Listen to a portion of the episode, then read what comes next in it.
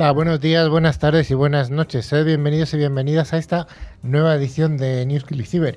La semana pasada fui yo el que no estuvo en el programa y la semana que viene tampoco voy a estar. Aquí tengo aquí a quien va a estar aquí sentada en esta silla. Hombre, te tienes que ir de vacaciones, toca disfrutar, ¿no? Todo el mundo tiene derecho, ¿no? Efectivamente.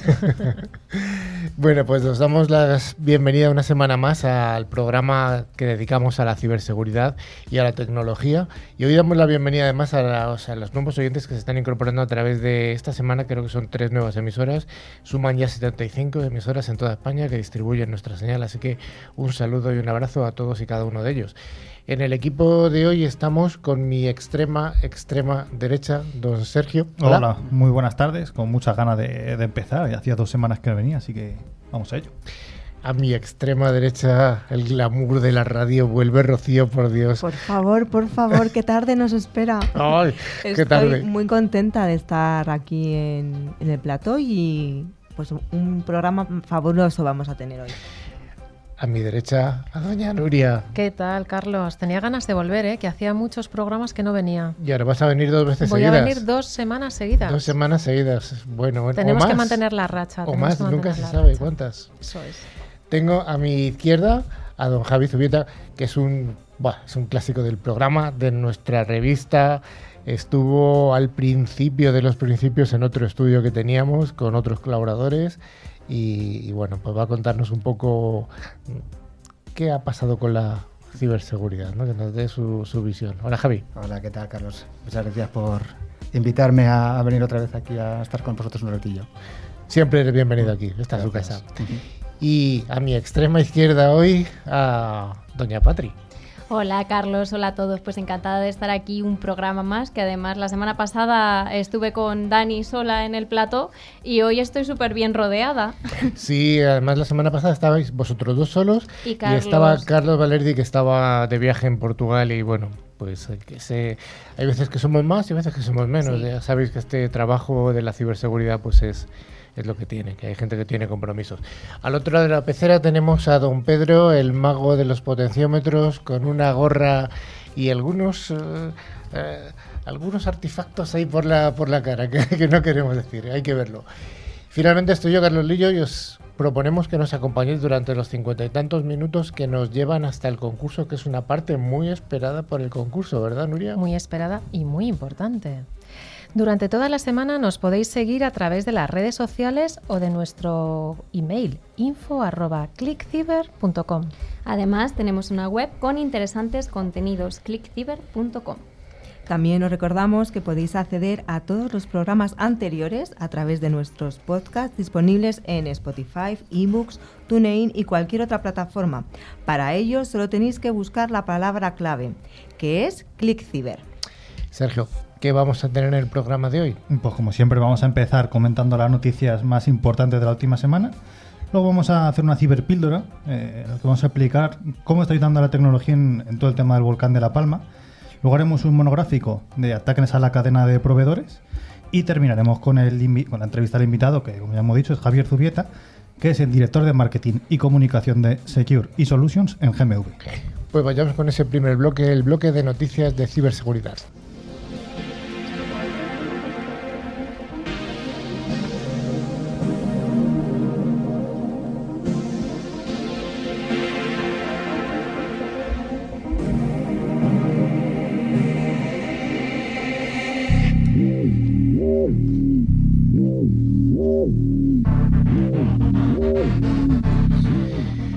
Cada semana Netscope, solución líder en protección de entornos cloud, nos trae estas noticias más jugosas. Y la primera nos habla de que comenzamos esta semana con la noticia del ataque sufrido al diario El Confidencial, categorizado como uno de los peores ciberincidentes informáticos de la historia de este diario.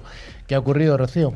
Bueno, pues este ataque tuvo lugar la noche del 23 de septiembre, que coincidió con la publicación de la noticia sobre la detención de Carles Puigdemont en la isla italiana de Cerdeña.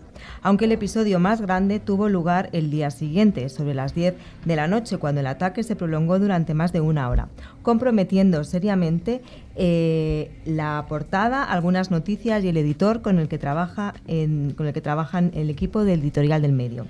En concreto, los ciberdelincuentes lanzaron un ataque de DOS cuyo objetivo es debilitar o inhabilitar un servicio. El volumen de peticiones desde los distintos puntos de la red que recibió el confidencial fue tan intenso que su infraestructura empezó a sufrir cortes en el servicio y una mayor lentitud.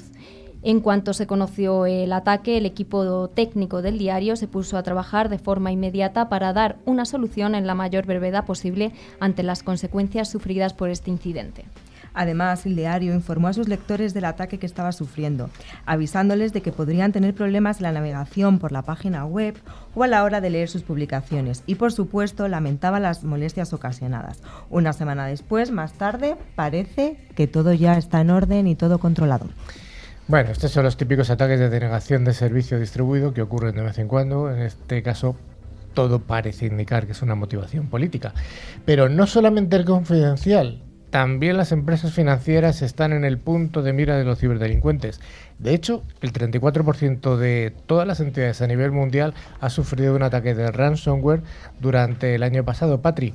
Pues sí, Carlos, y lo peor es que de ese 34% de empresas afectadas, ¿Sabes cuántas de ellas pagaron el rescate para recuperar sus datos? Sorpréndeme. pues el 25% acabaron realizando este desembolso para recuperar su información robada, aunque la media mundial se sitúa en torno al 32% de empresas que aceptan el rescate, según la, la encuesta realizada por Sofos sobre el estado del ransomware en los servicios financieros de 2021. Entre los resultados de las encuestas, de las encuestas también encontramos datos muy interesantes. Por ejemplo, las empresas atacadas se gastaron de media, ¿sabéis? ¿Podéis decir una cifra aproximada de cuánto se gastaron? Os lo voy a decir yo.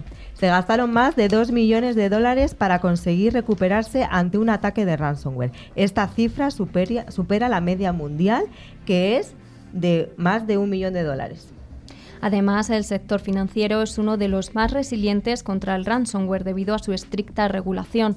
Las empresas deben adherirse a numerosas normativas como SOX, GDPR y PCI DDS para eh, que incluyen importantes sanciones por incumplimiento y violación de datos. También están obligadas a preparar planes de continuidad de negocio y recuperación de desastres para minimizar cualquier daño potencial de las brechas o las interrupciones operativas derivadas de un ciberataque.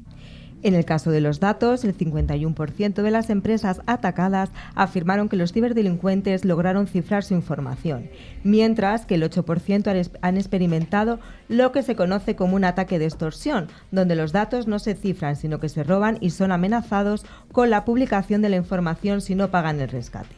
En estos casos, contar con una copia de seguridad no es muchas veces suficiente.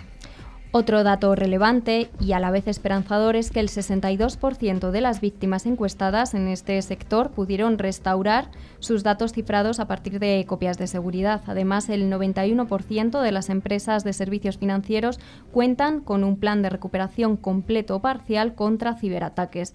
En el caso de Europa, la cifra se sitúa en el 88%. Sin embargo, todavía queda mucho camino por recorrer, ya que el 11% de las empresas financieras encuestadas creen que no serán atacadas porque no son un objetivo. Esta es una percepción peligrosa porque cualquiera puede ser objeto para los cibercriminales.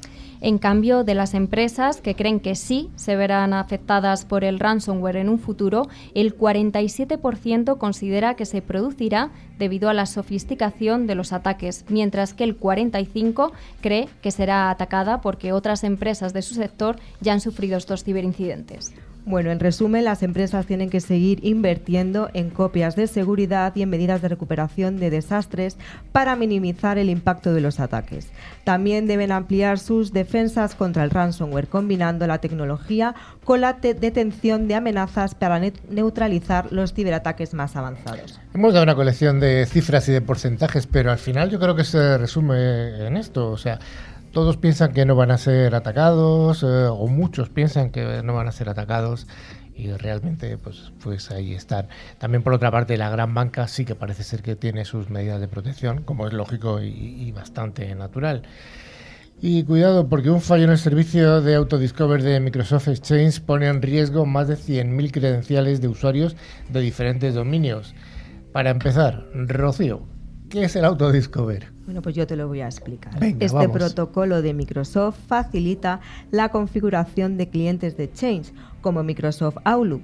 Su objetivo es conseguir que un usuario pueda configurar completamente su Outlook a través de un nombre de usuario y, de usuario y contraseña. Y el Autodiscovery se encarga del resto de la configuración.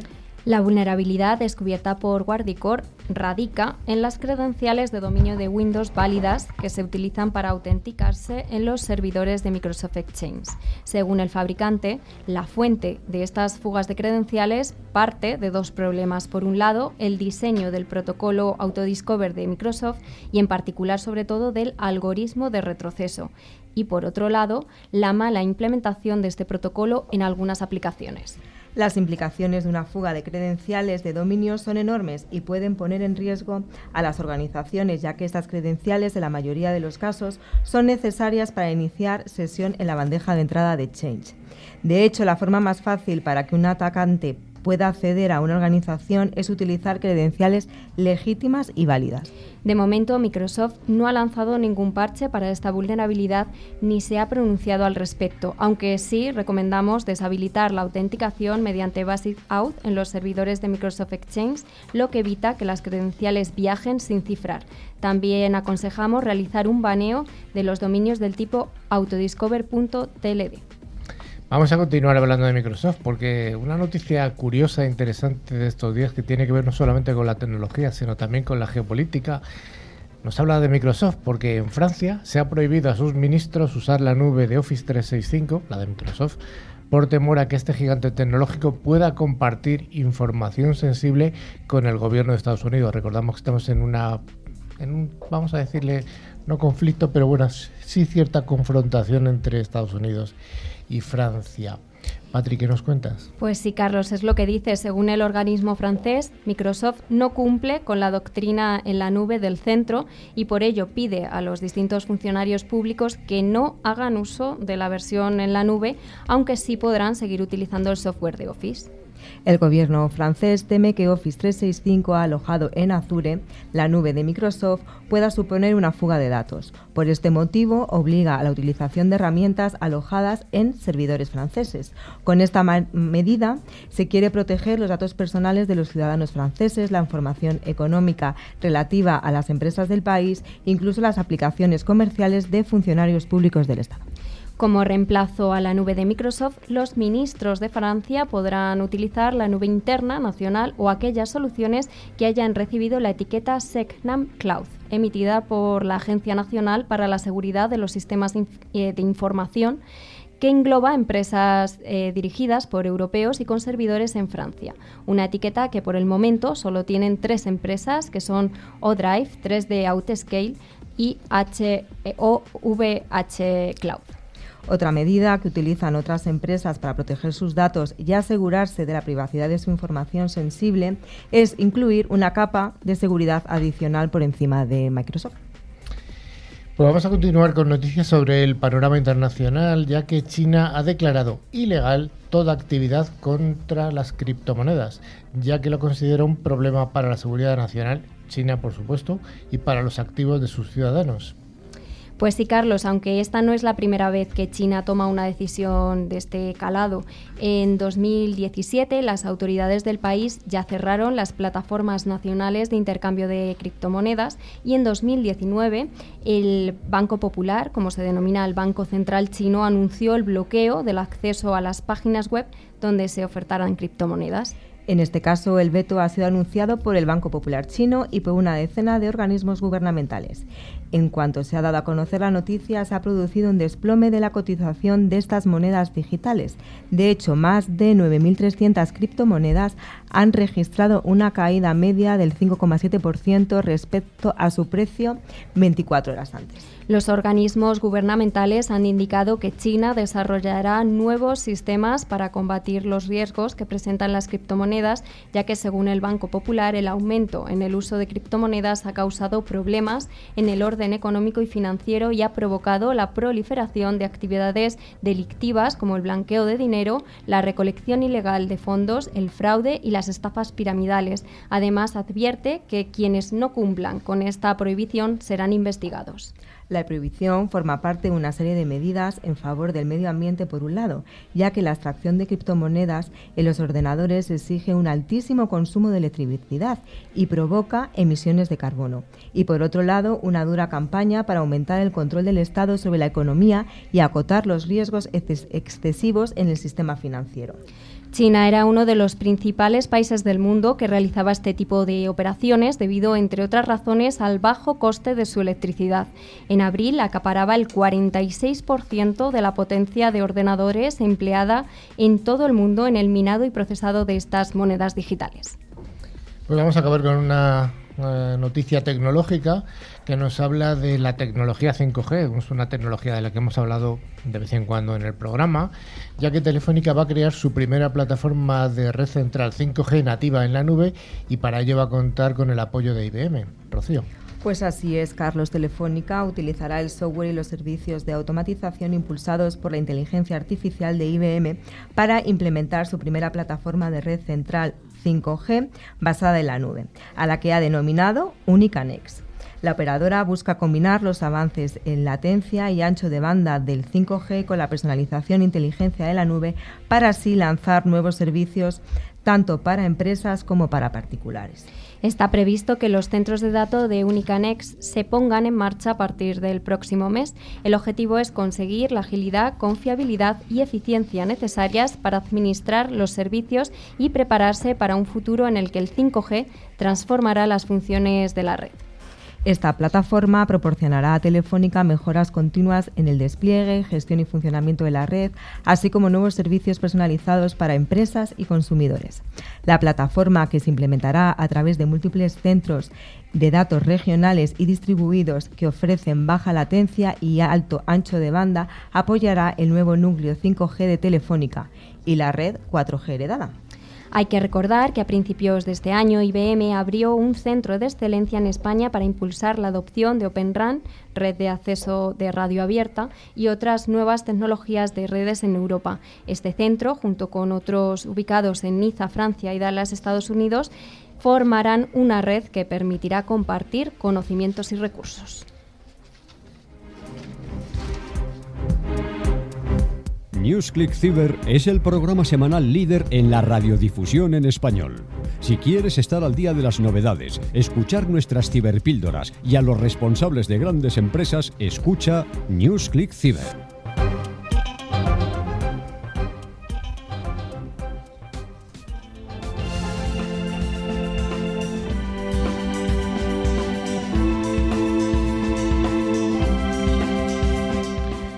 Gracias a LOT, solución tecnológica que asegura el rendimiento de las aplicaciones más importantes, hoy vamos a hablar del tema que ocupa la mayor parte de los informativos y las portadas de las últimas semanas, tanto en España como en otros países.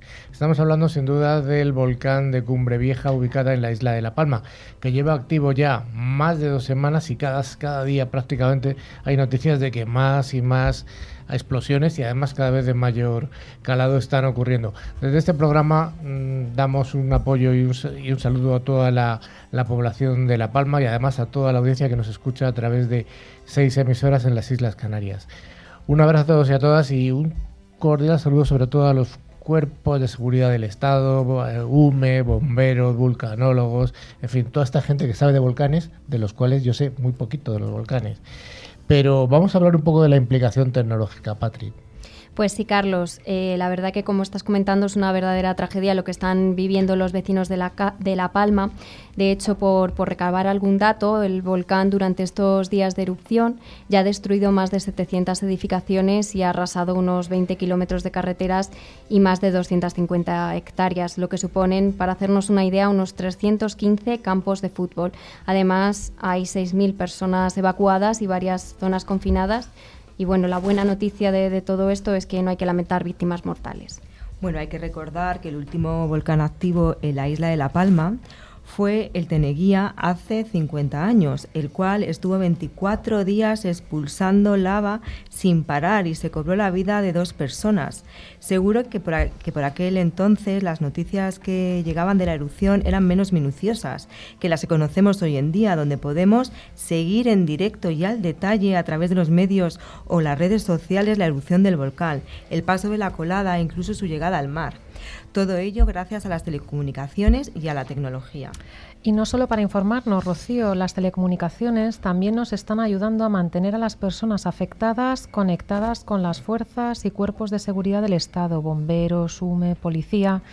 Y es que a pesar de que la erupción del, volcán ha destruido gran parte de la infraestructura terrestre de la isla, La Palma cuenta afortunadamente con cables submarinos, es decir, instalaciones sobre el lecho marino que permiten que no se pierda la conectividad, la conexión. Sergio, cuéntanos, ¿cómo es esta infraestructura submarina que hay en La Palma que está contando Nuria? ¿Podrá seguir de alguna manera la población conectada aunque la situación del volcán siga empeorando cada día? Eh, lo primero hay que tranquilizar y decir que sí. Eh, la Palma, como ha dicho Nuria, cuenta con tres grandes conectores submarinos, es decir, cables submarinos, que parten de Santa Cruz de la Palma, eh, dos de ellos a Tenerife y uno a La Gomera. Es decir, además, bueno, Telefónica además ha desplazado a la zona cinco unidades móviles para atender posibles incidencias del servicio y asegurar el aumento necesario de las capacidades de la red en las poblaciones que acogen a los vecinos desplazados. Así que por el momento al menos no hay peligro de cortes en las comunicaciones.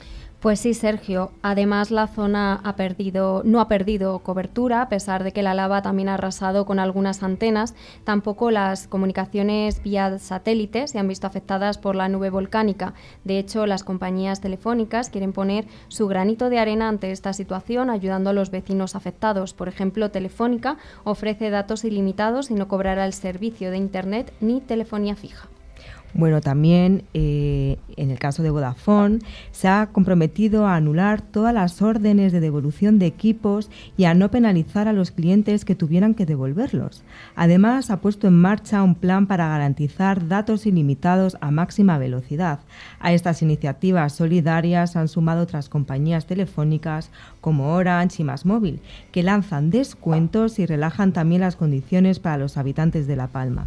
Incluso otros sectores como el eléctrico han establecido descuentos del 50% en energía y potencia para la población palmera, como es el caso de la compañía Endesa.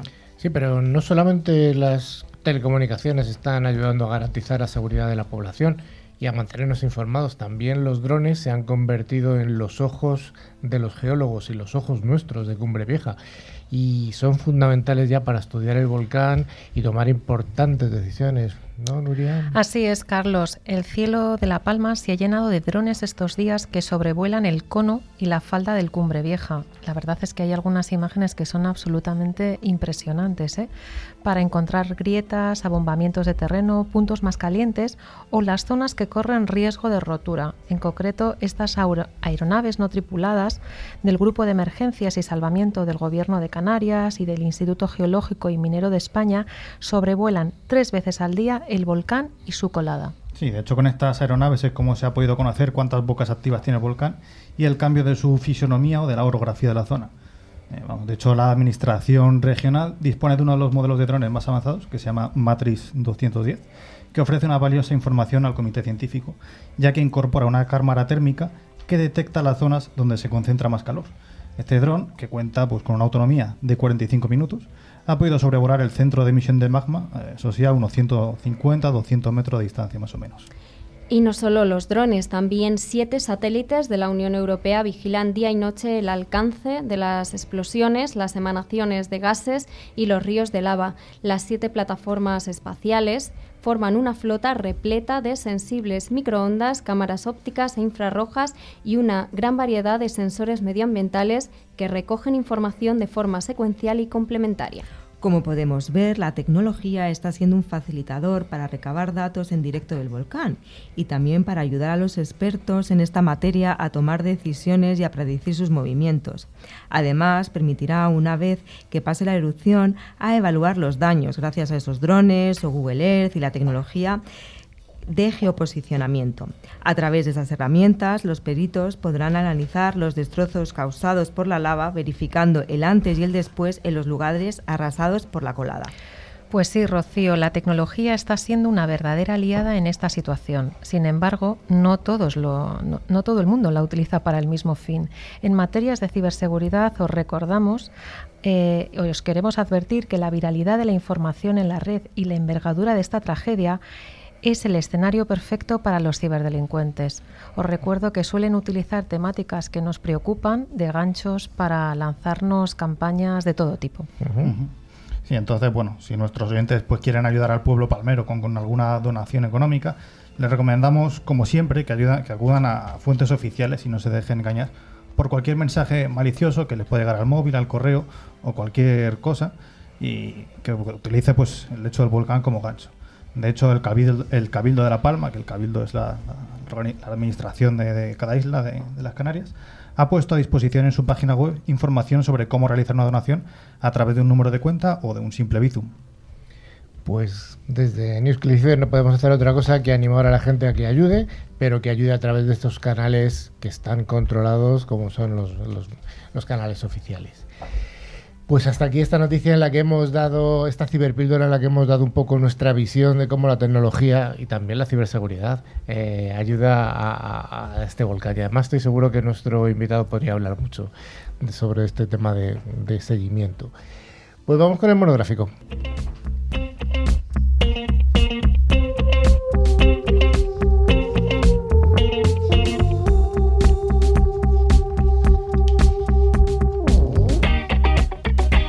En esta sección de monográficos, como todas las semanas, vamos a tener la oferta de ForcePoint, fabricante líder en soluciones de seguridad convergente con un amplio catálogo de soluciones de ciberseguridad. Semana tras semana, en esta sección de, noticias, empezábamos a tener un factor denominador común, noticias con, relacionadas con los ataques a la cadena de proveedores. Sin ir más lejos, la semana pasada comentaron nuestros compañeros el ataque sufrido en el Ayuntamiento de Sevilla ciberdelincuentes suplantaron al proveedor de las luces navideñas, qué bonito que es, y la estafa le ha costado al Ayuntamiento de Sevilla casi un millón de euros. O el ataque de ransomware sufrido por la compañía de Contacenter GSS Grupo Covisian, que afectó a las compañías como Canal de Isabel II o como BBVA. Y por este motivo hemos decidido dedicar hoy nuestro monográfico a analizar las técnicas que utilizan los ciberdelincuentes para atacar a empresas finales ¿A través de quién? De su cadena de valor. Pero como siempre, vamos a empezar por el principio. ¿Por qué está tan de moda atacar a esta cadena de valor, a estos proveedores, Sergio? Pues porque muchas veces es más sencillo entrar por una puerta trasera que por la puerta principal. En informática y en cualquier cosa. O si no, pues, ¿quién intentaría colarse en una central nuclear, una base militar, entrando por la puerta principal? algún animal, ¿no? Algo bruto. Bueno, yo creo que nadie tendría éxito, yo creo. Así que mejor puedo buscar una, rendija oculta, una tubería que no esté vigilada, ¿no? Pues bueno, pues aquí es parecido. Pues generalmente las compañías se centran en sus propias estrategias de ciberseguridad, sobre todo si, son, si además son compañías grandes, que tendrán muchos medios y recursos para desplegar todo tipo de soluciones. Pero es que toda compañía, eh, y más si son grandes, tiene muchos proveedores, y muchos de ellos pueden ser pequeños, sin tantos medios ni tantos recursos, para desplegar pues estas estrategias de ciberseguridad que el grande sí que tiene. Por ejemplo, una empresa que haga aviones tiene un presupuesto de sobra y es internacional, pero ¿y el proveedor que les vende las aceitunas para los menús, por ejemplo? O la empresa de transportes que le lleve los tornillos de una fábrica eh, pues a la fábrica de dichos aviones. O sea, a lo mejor es una pequeña empresa local de 10 o 20 trabajadores con mucha menos infraestructura informática y por tanto con mucha menor seguridad. Y entonces este pues puede ser el vector de entrada o el principio de un ataque. Porque hemos migrado al cloud, todos hemos migrado al cloud. La transformación digital gracias, a, gracias al COVID. Por fin ha salido la palabra transformación digital en el programa. ¿Y qué pasa? Pues que comprometer la cuenta de Office 365 de una gran compañía puede ser complicado, pero de una compañía pequeña pues puede ser mucho más fácil, ¿vale? Y entonces, claro, mm, ¿cómo están llevando a cabo el ataque los ciberdelincuentes a la cadena de proveedores? Vamos a poner un ejemplo. Venga. El ciberdelincuente compromete una cuenta de un proveedor, de un proveedor chiquitín, secuestra un hilo de correos legítimo que tiene contra la empresa final. Hilo de correos que generalmente pues están consolidando facturas, hay algún tipo de pago, algún tipo de transferencia, dinero de por medio. Una vez que han secuestrado ese hilo de correos, al proveedor eh, le levantan un lookalike domain, un dominio parecido. Pues en lugar de una R tiene dos, en lugar de una L tiene dos, bueno, pues o perdemos alguna letra de por medio. O en vez de una L es una I grande. Eso se parece mucho. Pero ¿qué pasa? Que es de ese dominio parecido nos lanzan la cadena o el hilo de correo secuestrado. Entonces tienes que tener usuarios muy concienciados que se fijen en los dominios para no caer en la trampa. Entonces, claro, mm, ahí es donde te dicen, bueno, ahora que ya hemos consolidado las facturas, por cierto, hemos cambiado el número de cuenta. El nuevo número de cuenta es este y directamente hacemos la transferencia a los ciberdelincuentes. Y ahí ya nos han pillado, ¿no? Y ahí nos han pillado. Y además existe una variante que es incluso un poco más sofisticada, el ataque que describe Nuria, que en este caso los, eh, los ciberdelincuentes pueden llevar a cabo la técnica que se llama domain spoofing o directamente la suplantación de dominios. Es decir, este ataque lo que dice es que directamente se suplanta el correo original. Que te llegue un correo de fulanito arroba gmail o la cuenta que sea, sin que lo haya enviado fulanito, sin, una, eh, un atacante que se ha metido en Gmail. En Gmail es complicado, pero en el servidor de correo de una empresa normal no tanto. Y este atacante envía mensajes como si fuera de verdad. Esto se soluciona autenticando los dominios de correo con el protocolo DMARC, pero en España todavía son muy pocas las empresas que lo están usando, así que resulta pues bastante sencillo suplantar a alguien y en este caso el usuario que recibe el correo lo estaría recibiendo supuestamente desde el dominio original.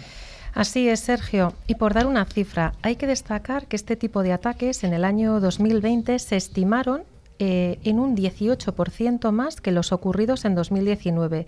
Y me atrevo a afirmar que están creciendo en el 2021. Yo creo que estáis describiendo lo que le ha pasado al Ayuntamiento de Sevilla, ¿no, Sergio? Sí, es que recordamos que este ataque pues, les ha costado casi un millón de euros. Además, otro tipo, de ataques que sufren las cadenas de proveedores son los ataques de ransomware, los archiconocidos ataques ransomware, que es lo que le ha ocurrido a GSS, por ejemplo. ¿Cuál es la principal puerta de entrada del ransomware? Pues de nuevo, el correo electrónico. Ahora bien, los ciberdelincuentes han cambiado ligeramente su estrategia. Si en 2016 Loki, que es un ransomware, consiguió colarse directamente en millones de buzones de entrada, ahora lo que ocurre es que el ransomware suele descargarse mediante malware que ya está presente en un sistema. Efectivamente, digamos que es un ataque en dos fases. En primer lugar, vía correo electrónico se inyecta el malware que se emplea para descargar posteriormente el ransomware, de tal modo que a posteriori los ciberdelincuentes encargados de estos downloaders, de estos troyanos, permiten a los grupos de ransomware utilizar puertas traseras para introducirse en los sistemas afectados, por supuesto, a cambio de dinero. Porque claro, volvemos a lo que comentábamos al principio, quizá el proveedor no tenga los recursos o los medios necesarios para proteger su propia infraestructura. Quizá no tengan una buena protección de correo, quizá no hayan podido desplegar una solución EDR, el, antivirus avanzado del que hemos hablado alguna vez, el XDR o incluso puede que no tengan una correcta segmentación en su red interna, Sergio. Sí, luego dependerá de cómo estén proporcionando el servicio a la empresa final si, si por ejemplo, comparten infraestructura, si es infraestructura eh, pues, dedicada específicamente para ese cliente, de los requisitos que haya, del punto de vista de conectividad que la empresa final exija al proveedor.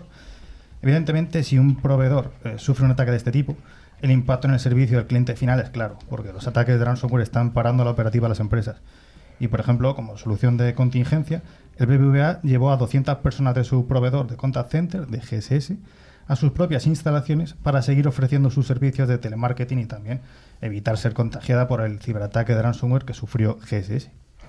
¿Y qué estrategias de ciberseguridad podemos llevar a cabo o podemos recomendar a las empresas llevar a cabo para protegerse frente a este tipo de ciberataques, Nuria? Lo repetimos en muchos programas. Tenemos que concienciar a los usuarios, tenemos que educar, entrenar y conseguir cambiar su comportamiento. Que antes de hacer doble clic en ningún sitio piensen, porque hay mucho usuario que hasta que no les toca el iPhone 13 eh, siguen haciendo clic. Gatillo fácil. Gatillo fácil. Los happy clickers que digo yo.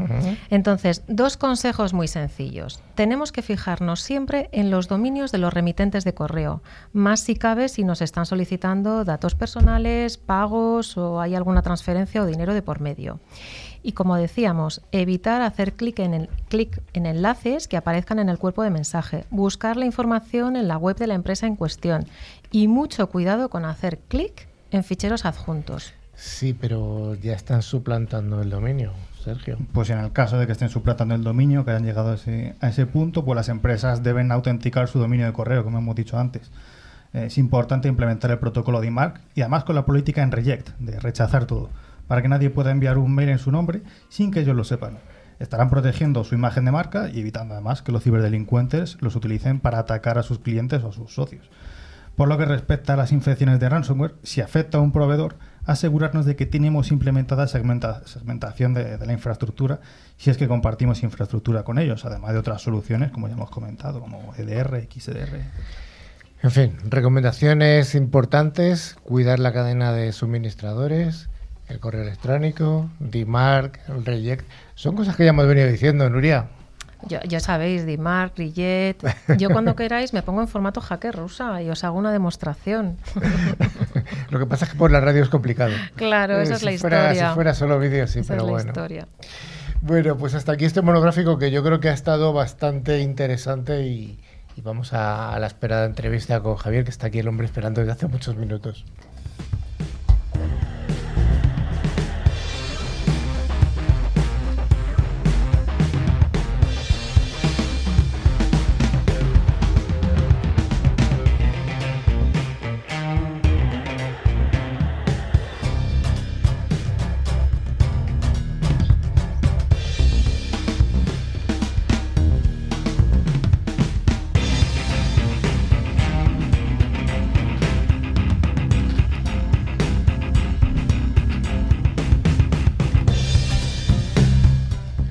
Como estábamos comentando al principio del programa, está con nosotros Javier Zubieta, que es el responsable de marketing, además de otras cosas, de GMV. Hola de nuevo, Javier. Hola Carlos, hola equipo. Pues un poco, aunque ya has estado más veces en el programa, sí que me gustaría que, contases qué es GMV. Bueno, pues eh, la historia de GMV es, yo creo que merece la pena ser contada. Eh, además es que es, candidata 100% a, a un storytelling, que no, te lo, os lo voy a contar ahora. Eh, empezando en unos orígenes eh, puramente universitarios, en, pues en la Universidad Politécnica de Madrid, ese laboratorio de, digamos de, un grupo muy reducido de, alumnos brillantes, que se convierte bueno, pues en una compañía como la que soy. Eh, entre medias, pues hay pues muchísimas avatares, ¿no? como, como, todo, como todo storytelling. Pero en este momento, bueno, pues una compañía 100% española. A nosotros eh, ni nos ha comprado nadie, ni ha metido dinero un fondo, ni, ni nada de ese tipo. Eh, más de 2.300 eh, personas, eh, compañeros. 2.300 personas. Para, lo que es una, una, compañía española de tan tan nicho, hombre, pues al menos es, pequeña. Eso es una cifra, ¿no? 240, eh, 250 millones de facturación. Bueno, digamos que hay toda una serie de datos fríos que lo que viene es a, dar un poco lo que es la, potencia de la, de la compañía. Es una compañía tecnológica, claramente. Sí, sí, 100%. Tiene un origen puramente espacial. Y ya os digo que en el camino este de, avatares de la compañía, pues en un momento dado se decidió, a mediados de los 90, pues hacer una dispersión de, eh, sectores para, atacar a otros sectores. Entre ellos eh, se forman distintas compañías en, el grupo, en la cual es la GMV que yo pertenezco, eh, que se denomina GMV Security Solutions, en la que estamos muy, muy especializados en ciberseguridad. Entonces, estabais comentando antes, por ejemplo, lo, de, lo del Boca de la Palma, ¿no? Cuando en, toda esta historia ¿no? que, merece la pena contar, pues eh, yo puedo añadir a lo que habéis comentado que, detrás de, toda esa observación de la Tierra existe un, programa de la Agencia Espacial Europea que se llama Copernicus, que está muy, muy, en este momento está, está, se está utilizando mucho por, eh, por distintos agentes en, el caso de La Palma y afortunadamente la Agencia Espacial Europea cuenta con GMV y con, otros contractors como nosotros para, para poder dar, eh, digamos, vida a ese, a ese proyecto. ¿no? Que, que, quién lo diría, que detrás de, de, ese tipo de, de proyectos pues, pues hay, hay una empresa como la nuestra que, que en cierto modo somos un gran desconocido, pero que cada vez se nos, se nos conoce más y, bueno, es una de mis funciones también, ¿no? Como Darlo a conocer, ¿verdad? pues pues lo haces muy bien. Eh, además de esta presentación de tu empresa, eh, eres un tío inquieto en el sector de la ciberseguridad, es un tío que intenta que todo esto sea entendible, que toda la seguridad sea entendible. Sí, bueno, de hecho me ha sorprendido eh, gratamente muchísimo cómo explicáis las cosas aquí. Evidentemente, la radio, ¿no? Eh, bueno, tienes un oyente, ¿no? Al otro lado, si, si, no, se los, si no se lo pones de manera entendible, eh, pues, pues digamos, estás... Es difícil. Pues, haces un pan con unas tortas, ¿no? Directamente, decía, para esto no te dediques, ¿no? Pero sí que es verdad que sin perder la rigurosidad, yo creo que, que aquí, por ejemplo, se ha, se ha demostrado algo que yo particularmente vengo promoviendo de hace tiempo, y es, bueno, pues no es tanto es un puntito de divulgación, que sí, sino yo, mi, el objetivo que yo tengo, y esto es personal, es que a la gente le guste la ciberseguridad. Sí. Ya está, no, no tengo tanto interés en que, en que la gente se le prevenga de los ataques o de que sea capaz de, eh, de estar siempre alerta para... para eso existen muchísimas iniciativas, como, como puede ser eh, este programa de radio y, otros, y otros muchos, ¿no? Eh, yo voy más por otra vía. Es que a mí me, gustaría que eh, todos, no importa la edad, nos gustara la ciberseguridad. Fíjate que el, lema de nuestro programa y de nuestra revista, que lo tenemos colgado en la página web, es formar, informar y entretener. Nos gustaría que las tres cosas estén, estén vigentes, tanto en el programa como en la revista. Lo intentamos, estamos en ello. Bueno, de, hecho hay, bastantes personas que, se introducen en el mundo de la ciberseguridad porque les gusta pues todo el, tema del espionaje, ¿no? De este, pues, eh, no, tiene nada, que ver con, eh, los malos, ¿no? sino más bien, oye, cómo yo puedo llegar a luchar contra ellos, ¿no? o, cómo, eh, qué tipo de, mundo ¿no? oculto tiene que haber ahí. Entonces, eso, bueno, pues ayuda, ¿no? Ayuda. Y evidentemente series de televisión películas de, Hollywood que tengan que ver con ciberseguridad va, a ayudar y, ojalá pues salgan, salgan más. Fíjate que otra de las iniciativas que hace tiempo que no lo hacemos, pero los tenemos que retomar. Alguna vez hemos destripado alguna serie de televisión o alguna película, ver qué tenía de verdad y qué tenía de falso en cuanto a la ciberseguridad. Y hay cosas, hay, ejemplos muy, muy, muy curiosillos. Oye, mm, desde luego que esta iniciativa que tomaste tú, que se llama Entendible, la gente que estamos en LinkedIn eh, sí que la conocemos, la gente del sector, y os invitamos a que unáis, os unáis, es eh, almohadilla Entendible directamente y con eso bueno, Con, con, buscar el, grupo de LinkedIn Ciberseguridad Entendible, o bien que, que me busque a mí y a partir de, ahí se enlaza conmigo y, enganchamos con el grupo. El grupo es totalmente abierto. Eh, yo lo abrí sin sin un objetivo claro de, número de, miembros. En este momento ya hemos superado los 2.000, teniendo en cuenta que, no hay nadie detrás del grupo más que yo. no, no, no, hay un soporte, de, no hay una persona que, se dedique a, todo esto. Y este goteo de, adhesiones, que yo lo cifro en unos 6, 7, 8, 10 al día, pues oye, pues al final se, va consolidando. ¿no? Es, una dinámica que es bastante interesante. Muy bien. Oye, en cuanto a el estado del arte de la ciberseguridad, que ha sido el leitmotiv de esta, de esta entrevista, eh, la última vez que estuviste aquí ya fue hace años, antes del COVID fue, o sea, ya hace tiempo. Oye, ¿cómo ves tú que evolucione? Te voy a preguntar por ciertas cosas, que, ciertos aspectos que me parecen interesantes. Eh, por ejemplo, aquí en el programa hemos hablado bastante sobre los coches autónomos nos parecía que era un punto en el que la ciberseguridad y la tecnología pues cada vez está más presente. Cada vez los coches prácticamente son ordenadores con motor. ¿Cómo estáis, eh, cómo ves tú este, este segmento? Estamos teniendo bastante demanda, de hecho, por parte del sector eh, eh automoción.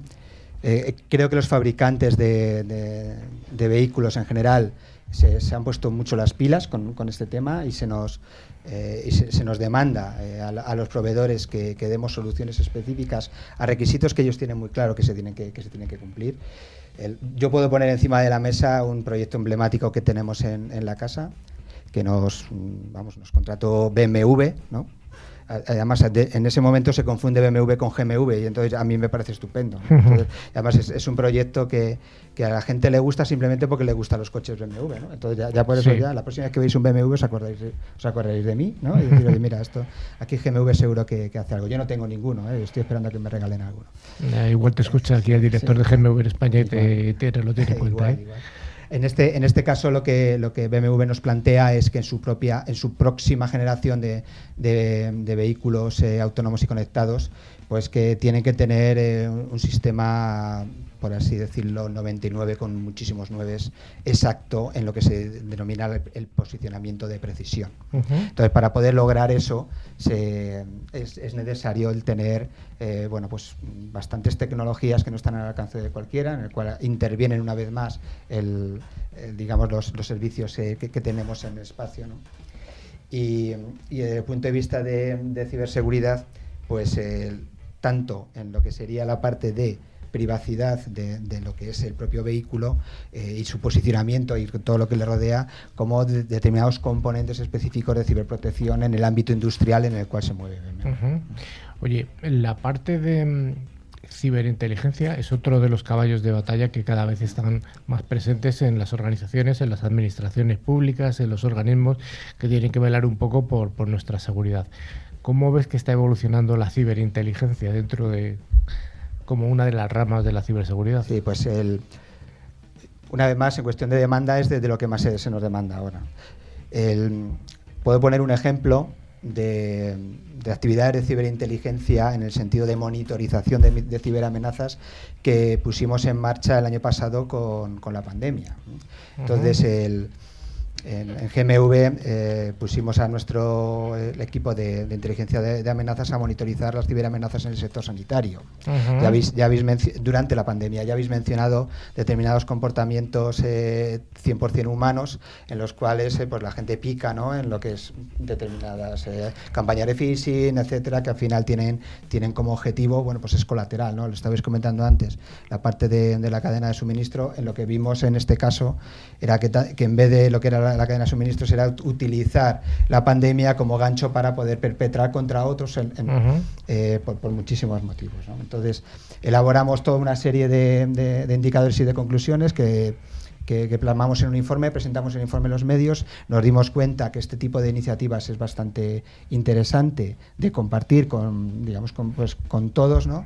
Y, es, un ejemplo de, cosas que, sirven también a la sociedad, porque no es simplemente eh, que podemos estar hablando de protegernos de los malos, de incrementar el negocio, reducir los costes, bla, bla, bla, bla. Todo ese tipo de cosas, por supuesto. Pero si estamos en el mercado ya se nos asumen. También podemos hacer otras cosas que den ese, ese plus ¿no? como compañía para que ayuden a los demás y queremos que en este, en este caso lo hemos conseguido.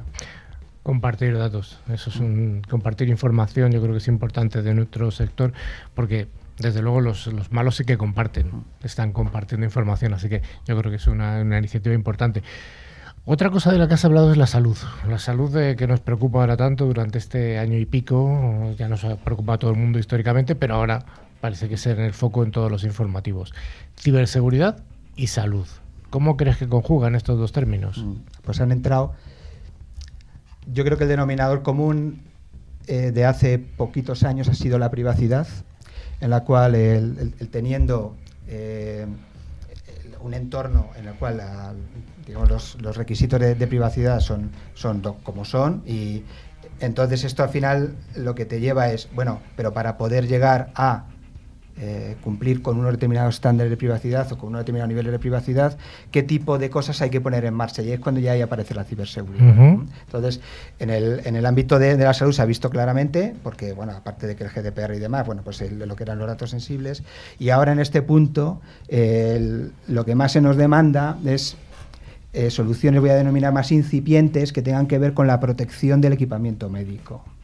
Entonces, hay muchísimo, muchísimo TI en los hospitales y no simplemente para que la historia clínica, ni, eh, no, no, no, estamos hablando de la máquina que te hace el TAC. Entonces, ese tipo de, eh, consideraciones que antes no, se estaban teniendo, pues gracias a privacidad, gracias a legislación y gracias a poder eh, tener, digamos, unas soluciones tecnológicas que respalden todo esto, pues es en este punto en el que estamos y para nosotros creemos que es un, es un campo de, actuación inmenso. Y una vez más, podemos dejar una huella también ¿no? en, la gente, ¿no? que, también se trata de eso. Javier, yo creo que podríamos hablar de más temas, pero hasta aquí tenemos el tiempo. Cuando vuelvas a, venir al programa dentro de un tiempo, te volvería a preguntar por el estado del arte. Seguro que traerás otros temas apasionantes y yo creo que están enlazados perfectamente con la actualidad. Volcanes, salud, compartir, ciberinteligencia, los coches. Ya veremos de qué nos hablas. Pues Esto es ciencia ficción. Ah, deseando volver y ah, cuando queráis. Pues muchas gracias.